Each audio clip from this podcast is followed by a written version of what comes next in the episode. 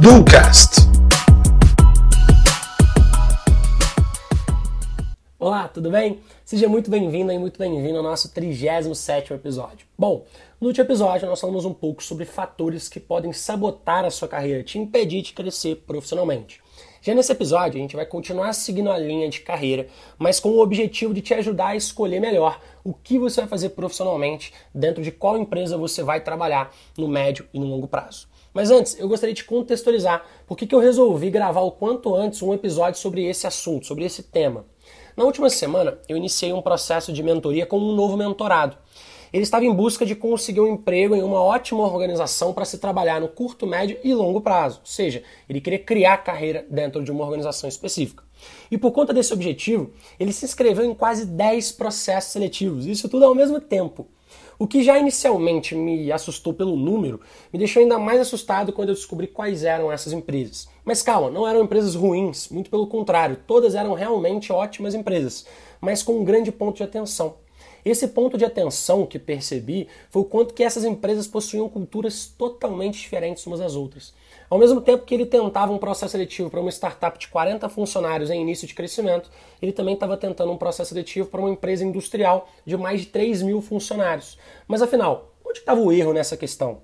O grande ponto é que eram empresas com culturas totalmente opostas. Tinham empresas com foco total em autonomia para a criação e outras com modelos mais padronizados e hierarquizados. Algumas empresas que priorizavam salários variáveis, outras que trabalhavam apenas com salário fixo, dentre vários outros fatores de diferença.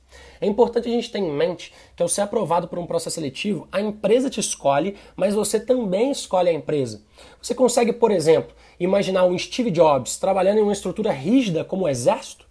Não, provavelmente não, certo? Ou seja, uma pessoa certa, mas lugar errado nesse caso. E é por isso que a gente precisa ser mais coerente nas escolhas das empresas que a gente quer e vai trabalhar boa parte das nossas vidas. É preciso ter foco.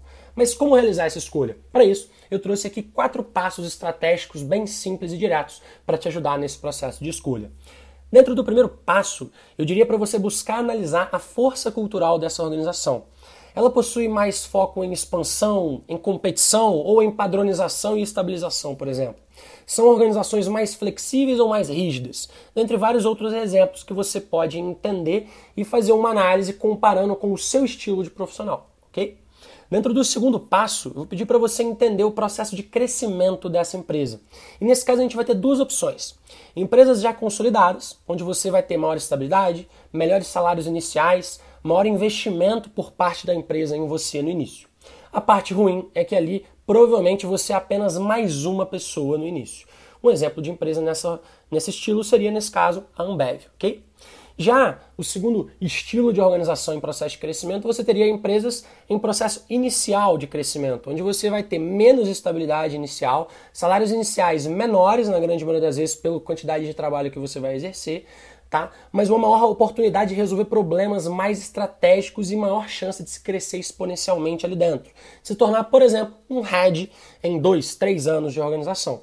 E um exemplo de organização nessa linha seriam startups com média de 30 funcionários, ok?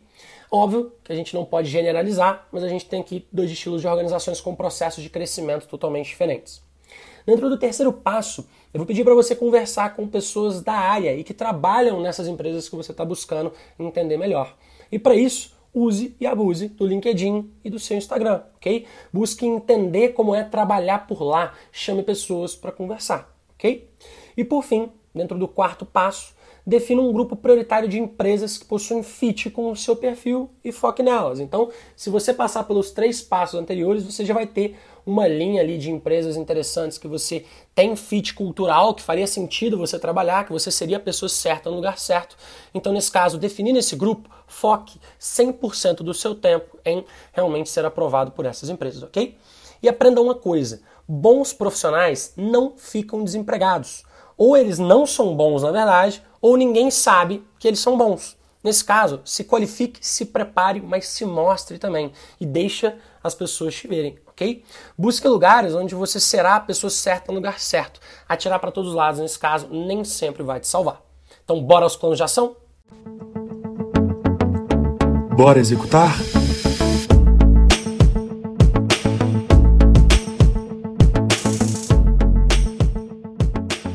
Dentro dos planos de ação de hoje, o primeiro plano de ação, eu vou pedir para você começar selecionando as empresas que você mais admira e descobrir o porquê que você tem essa admiração por essas organizações, ok?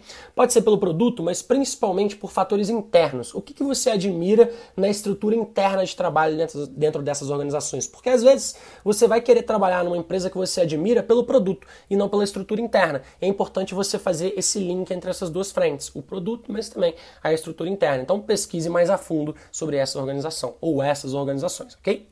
Dentro do segundo plano de ação, eu vou pedir para você revisar todos os passos que eu trouxe acima, né? os quatro passos principais. Eles por si só já são plano de ação. Então agrupe essas empresas que você né, listou no plano de ação anterior, dentre as quatro opções de cultura é, que foram apresentadas para você dentro, nesse caso, do primeiro passo. Então, padronizadas, estabilizadas, competições, expansões, flexíveis, rígidas, como que a gente pode trabalhar essas opções culturais ali dentro, E por fim, dentro do terceiro plano de ação, abra contatos pelo LinkedIn com ao menos uma pessoa que trabalhe por lá, né, dentro dessas organizações ou dessa organização específica, e foque em áreas que você quer fazer parte. Ou seja, você quer entrar dentro da área de vendas dessa empresa. Então, abra contato no LinkedIn com pessoas que atuam na área de vendas dentro dessa organização. E uma dica mais do que especial, foque em estagiários, porque estagiários geralmente costumam abrir mais informações. Eles gostam mais de conversar, porque eles vão se sentir né, mais importantes dentro daquele processo e por isso eles tendem a abrir um pouco mais de informação para você. Ok? Então, três planinhos de ação bem simples para você executar e colocar em prática. Não esquece, ideia sem execução não gera resultado. Um grande abraço.